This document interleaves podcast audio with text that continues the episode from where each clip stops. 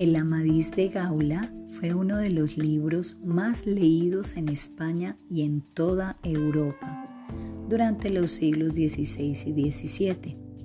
La edición española más antigua que se conoce es del año 1508, impresa en Zaragoza.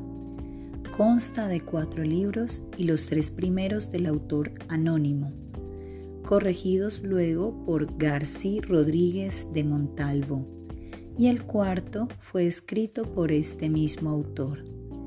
Esta obra se convierte en el modelo y arquetipo de los restantes libros de caballería.